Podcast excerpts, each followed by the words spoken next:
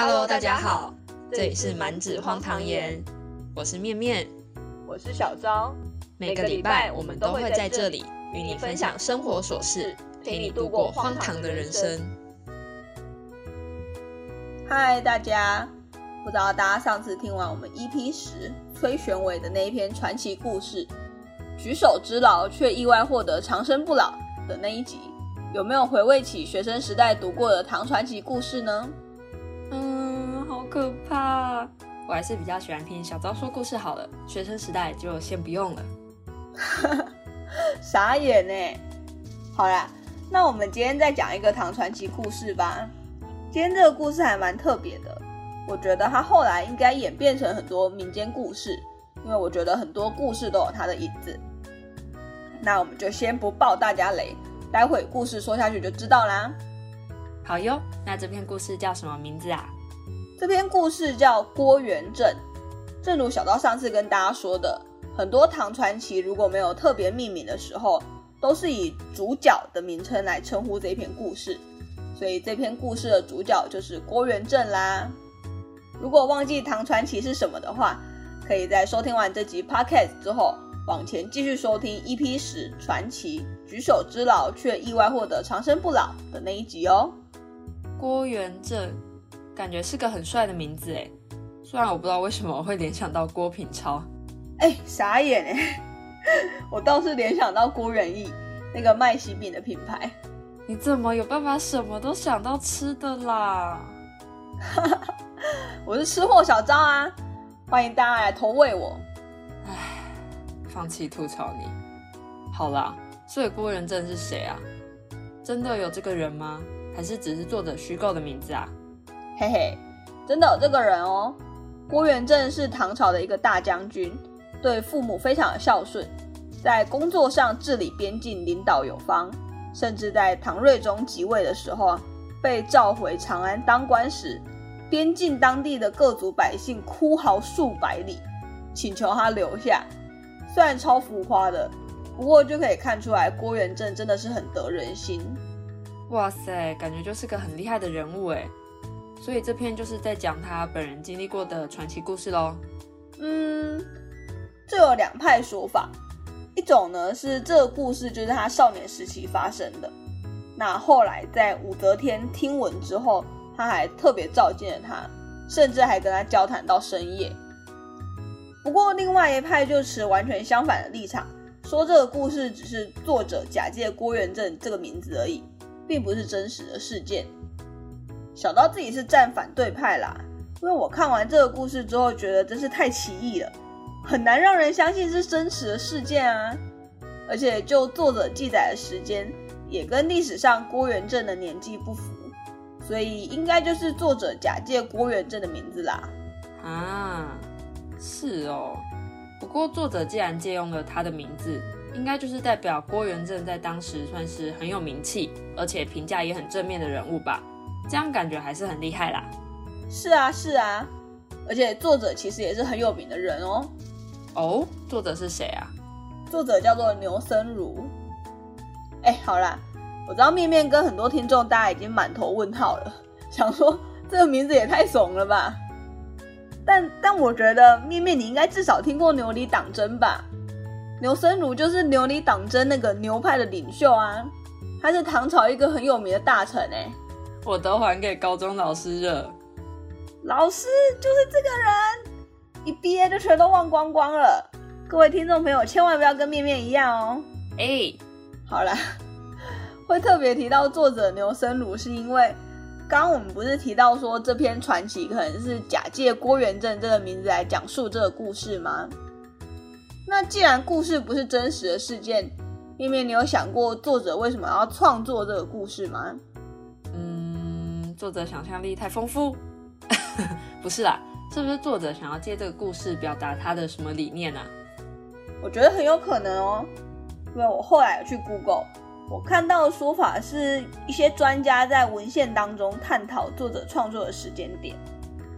根据专家们的推敲，创作的时间点应该是以牛僧孺当官之前为主，所以有可能是作者牛僧孺借着这一篇文章来描写自己当官的抱负，那也同时反映了当时社会的形态。哦，有道理耶！感觉很多作者都会借由主角的言行举止来抒发自己的抱负，想要借此一展长才。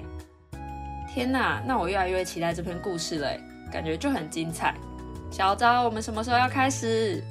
啊，不好意思啊，我们每次都在前言，不然你讲太多了。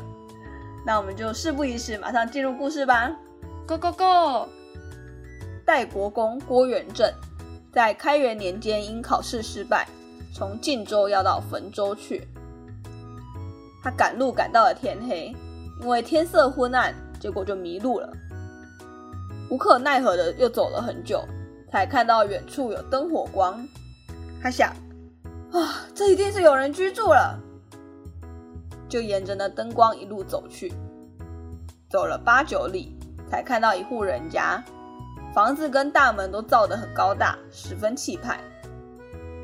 进了门，看到廊下大堂上灯光非常的明亮，又放了好多张桌子，大鱼大肉。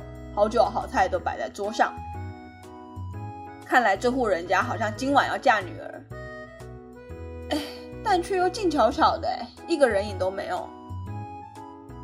郭元正把马系在了西廊下，沿着阶梯就走上大堂去，在大堂徘徊了一圈，搞不清楚这到底是什么地方啊。不久，听到堂上东阁传来女子的哭声，不断的呜咽着。郭远正问说：“堂上哭泣的是谁？是人还是鬼？为什么这里这样摆设却没有一个人？你又为什么一个人在这里哭？”女子回答说：“我们乡村里的祠庙有神明叫做乌将军，会降福或降祸给人。每一年他都向我们乡里要一个妻子，本乡的人就必须选一个美丽的闺女来嫁给他。”我虽然长得很丑，但是我的父亲为了贪图乡人的五十万钱，就暗中把我送去应选了。今天晚上本乡的闺女照例到这里游玩，他们就一起把我灌醉，锁在这个房间里，然后他们自己就回去了，要把我嫁给乌将军。现在父母抛弃了我，让我去送死，所以才害怕不安，伤心哭泣。你真的是人吗？要是能够救我脱身，我情愿一生都做你的奴婢，听你指使。哎，古代报答人的方式怎么常常都是以身相许，或是卖身为奴啊？很没有创意耶！郭远正十分愤怒，说：“那个乌将军什么时候会来呢？”少女回答说：“二更。”郭远正说：“我既然身为男子汉大丈夫，一定会尽力救你的。”即使能力不够，就是死也要陪你一起死的，绝不会使你冤枉的死在淫鬼手里的。少女听了，不再那么大声的哭泣了。虽然郭元正这样讲是很让人感动啦，但他连乌将军是什么都搞不清楚，就这样发下豪语，真的让人很担心他们的安危耶。郭元正于是坐在大堂西边的阶梯上面，把马匹移到大堂北面去。又叫仆人站在自己的身前，假装做伴郎一样，在这里等着。哦，原来他还有仆人哦！仆人会不会被他主人吓死啊？过了不久，突然外面火光通明，车马云集。先是有两个穿紫衣、小官吏模样的人进来，又跑出去，口中喊说：“相公在这里。”过了一会儿，又有两个穿黄衣的小官吏进来。也跑出去喊说：“相公在这里。”郭远正暗自窃喜，想说：“哼，我将来一定是做宰相的，一定会胜过这些鬼怪的。”郭，嗯，郭郭郭元正也太莫名了吧！还没有看到敌人，就先窃喜自己会赢是怎样啦？外面乌将军慢慢从车上下来，引导官又说了一遍：“相公在此。”乌将军说：“进去。”在手拿兵器的士兵的护卫下，乌将军来到了大堂东边的阶梯下。郭元正叫仆人上前去行礼，说：“郭秀才求见。”乌将军反问：“郭秀才怎么会到这里来呢？”郭远正说：“我听说将军今天晚上要举行婚礼，所以特别来做伴郎的。”乌将军听了很高兴，就请郭元正上堂一起坐下，和他相对共饮。两人一下子就谈得很投机了。郭元正的口袋中藏有把锋利的小刀，想找个机会拿出来刺杀乌将军。于是问道：“将军可曾吃过鹿肉干？”乌将军回答说：“这地方是很难找到的。”郭远正说：“我带有一些上好的鹿肉，是从天子的御厨那里得来，愿意切来贡献给将军享用。”乌将军非常高兴。郭远正起身拿了鹿肉干跟小刀，把鹿肉干切成一片一片的，放在一个小盘子上，让将军自取。乌将军非常高兴，就伸手去拿。也不怀疑郭元正是不是有其他的用意。郭元正趁他没有防备，将鹿肉干扔向乌将军，并抓住他的手腕就给砍了下来。乌将军痛叫一声就逃走了。那些随众们也大吃一惊，一下子就作鸟兽散，全都跑得无影无踪了。呃，感觉好血腥哦。郭元正拿着那只断手，脱下外衣把它包住，又叫仆人出去看看。结果已经是静悄悄的，一个人也没有了。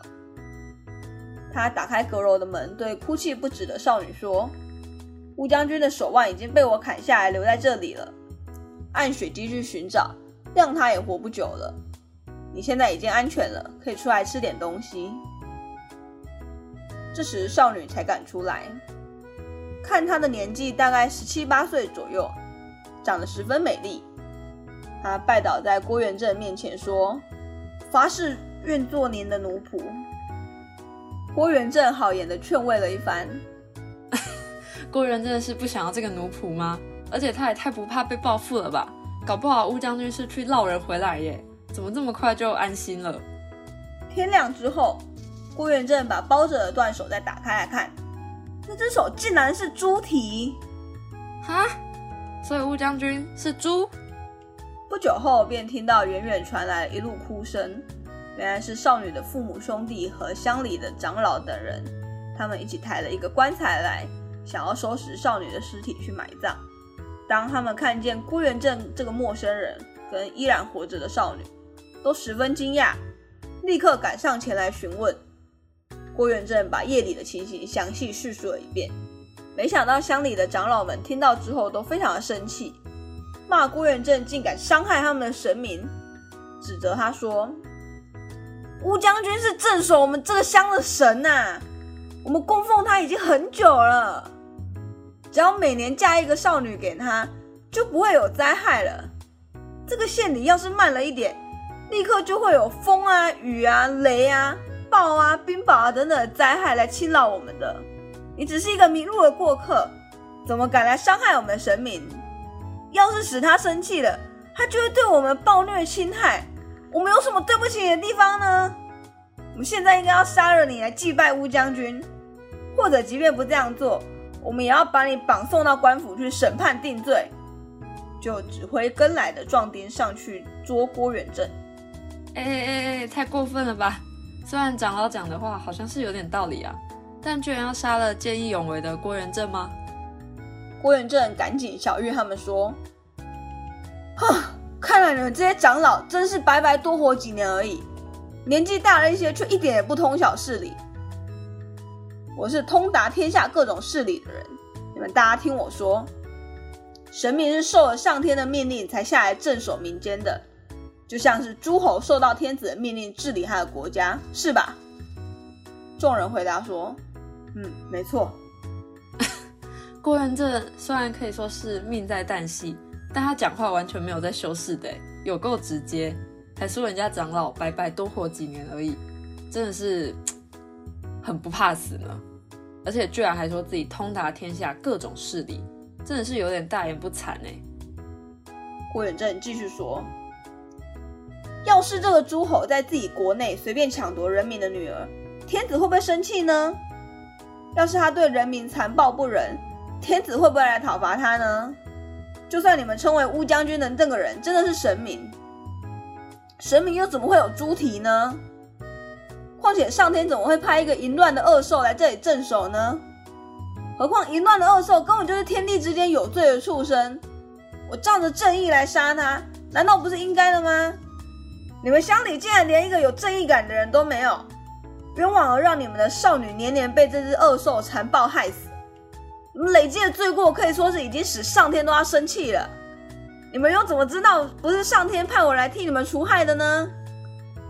你们要是肯听从我的话，那我就替你们除掉这只恶兽，让你们永远不用再担心要叫哪个少女去送死了。怎么样？乡人们听了他这一番道理，醒悟而高兴地说：“我们愿意听从你的命令。”哇塞，这一番理直气壮的言论，真的很让人佩服郭元正的勇气跟见识哎。但是乡人们也太容易就被说服了吧？郭元正就命令几百个人。大家拿着弓箭、刀枪、圆锹、镐等工具，跟在他后面，沿着水基而行。大概走了二十里时候，看见血迹一直进入一个大坟墓的洞穴里，就团团的把坟墓围住了。拿了圆锹去挖洞穴，没几下就挖开了有瓮口般的大小。郭元正叫人砍了一些木材来，点上火，丢进去照亮墓穴。柴火丢进去后，看到洞中像是一个大房间，有一头大肥猪，没有了左边的前蹄，流着血趴在地上。这时他听到大喊声，又看到柴火，吓得跳了起来，想穿过浓烟冲出洞来。但乡人们拿刀拿枪，大叫大喊的赶上去，片刻间就把他剁成了肉酱。也太猎奇了吧！不过乌将军也算是罪有应得啦。谁叫他以前要伤害这些村人跟少女们？不过他完全没有手下来帮助他，哎，也是蛮可怜的啦。乡人们转怒为喜，互相庆贺，凑了很多钱要酬谢郭元正。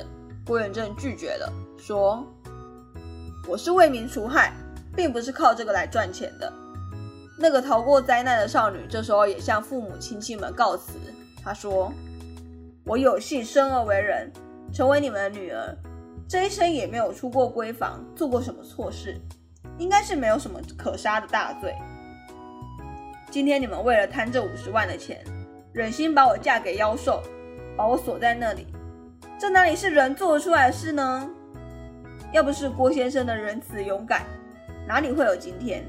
这可说是我已经被父母亲杀死了，而郭先生又使我复活过来，我愿意一辈子追随郭先生，做他的奴仆。从此再也不想回到这个故乡了。少女说完，就哭泣拜倒在郭元正面前。郭元正多方的劝他、阻止他，仍没有结果，只好收他做妾。后来生了几个儿子。郭元正富贵之后，几个儿子也都当了大官。故事到这里就结束啦。有没有觉得很猎奇呢？不过我一直觉得砍下主体那段真的很眼熟哎，面面你有觉得吗？我倒是没有觉得这段特别眼熟哎，但我觉得每年嫁一个少女给乌将军这部分，好像希腊神话的故事。我记得希腊神话中有把少女少男进贡给半人半牛的怪兽的桥段。哦，对，好像是哎，难怪我各种觉得这个故事很眼熟。是说我后来有去查。这篇传奇的确影响到后来很多的小说故事，而其中最有名的应该就是《西游记》了。据说这篇郭元正写到了杀猪妖的故事，就成了《西游记》的灵感来源之一。哇，那他很厉害耶，居然能影响到这么有名的小说。是啊。对了，听完这篇故事，不知道面面有什么感想呢？嗯我觉得乡民也太墙头草了吧！幸好郭元正是好人哎，不然他成为下一个集权统治者怎么办？而且感觉如果真的发生了，他们应该也不敢反抗吧？哎，有道理耶！虽然刚刚在说故事的时候觉得他们怎么那么容易被说服，但或许就是因为他们有这样的人格特质，才会把猪妖错认成神明在尊敬吧。不过明明这么不合理。但过了这么多年，他们都没有人反抗，哎，到底是太害怕打破现状，还是那个乌将军真的很可怕？不过我觉得这个故事即使放到现代社会，好像还是很合理耶。在社会中，在职场上，在学校里，都难免会遇到一些不合理的事情。很多人其实都会选择隐忍不出声，觉得忍耐一下也就过去了。不过也会有人选择挺身而出，去冲撞这个体制，进而为全体人民谋取更好的福利。嗯，就像以前有法禁啊，或者是严格的服装仪容规定等等，多数的学生们认为这样不合理，所以就开始联署啊，或者是请愿。因为有他们的努力，所以我们现在是越来越自由开放了。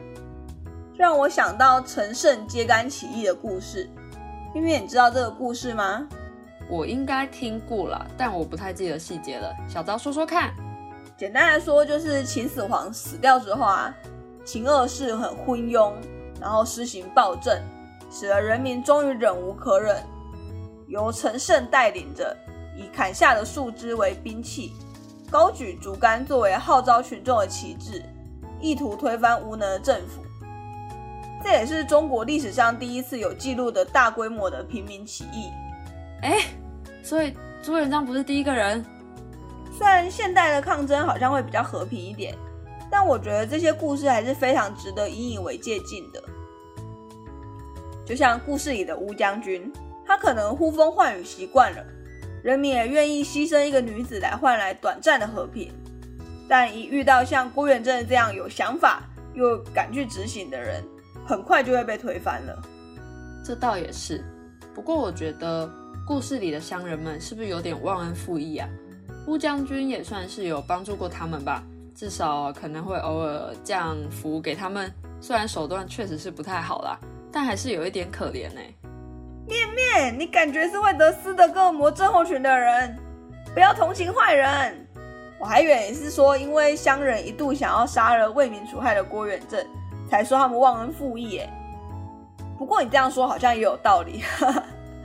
怎么搞的乡人好像两边都不是人的感觉？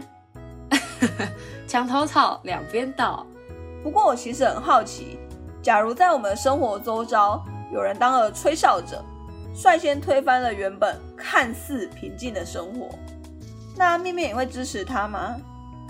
或者也会像乡人一样反过来攻击他，认为他破坏了你原本平静的生活？万一害你的生活变得更糟，该怎么办呢？我觉得这个好两难哦。就像是之前韩国的选秀不是被查出黑箱作业吗？就是因为有观众集体去警察厅控告了节目组，所以才会被查出来。原本节目出道的团体也因此解散。警察为了保护无辜的参赛者，并没有公布姓名，所以连带着其他人也都会背上作弊黑箱的标签。以公平公正原则，当然是要去推翻这样不合理的选秀生态啦。但如果我是原本真的能出道的人的粉丝，我搞不好第一时间会在气头上想要攻击这些吹哨者，因为如果不是他们，事情也不会变成这样。当然，理性思考后会觉得他们没错了。所以，如果是我的话，我不敢保证我会当吹哨者。但如果这件事情是对的，我应该会倾向支持他们吧。哦，好哀伤哦。我也觉得我不敢当吹哨者，而且毕竟很多事情都是一体两面的。只能说，如果我跟吹哨者的角度相同，那我大概就会支持他吧。虽然我觉得突破现有的情况本身就是一个很大的挑战。感觉我应该算是一个比较保守的人吧，但这个社会就是需要一些勇敢的人先跨出第一步，整体社会才有机会变得更好。嗯，我也觉得，希望我们可以一起努力，让这个社会变得更加美好，让故事里的荒唐跟悲伤只要留在故事里就好了。好的，好积极乐观啊！看来面面是参与我们的一百天感恩日记久了。真的开始往正面的方向思考了，值得嘉许。在这边跟没有追踪我们 IG 的朋友们解释一下，我们满纸荒唐言从中秋节过后呢，开始了一百天感恩日记的挑战。每天在 IG 的现实动态跟大家分享我们今天想要感谢的事情，预计挑战到年底结束。也欢迎朋友们来跟我们分享你的感恩日记，让这个社会越来越正面。嘿嘿，大家也要记得追踪我们的 IG 哦。我们之后也会持续在 IG 上推广有趣的、有意义的活动，欢迎大家来共襄盛举。好的，那今天就先这样啦，如果喜欢我们的故事分享，别忘了按下订阅或追踪，也欢迎来 IG 上敲完你想听的故事，或者跟我们分享你的人生故事。那我们就下集故事见啦，拜拜，拜拜。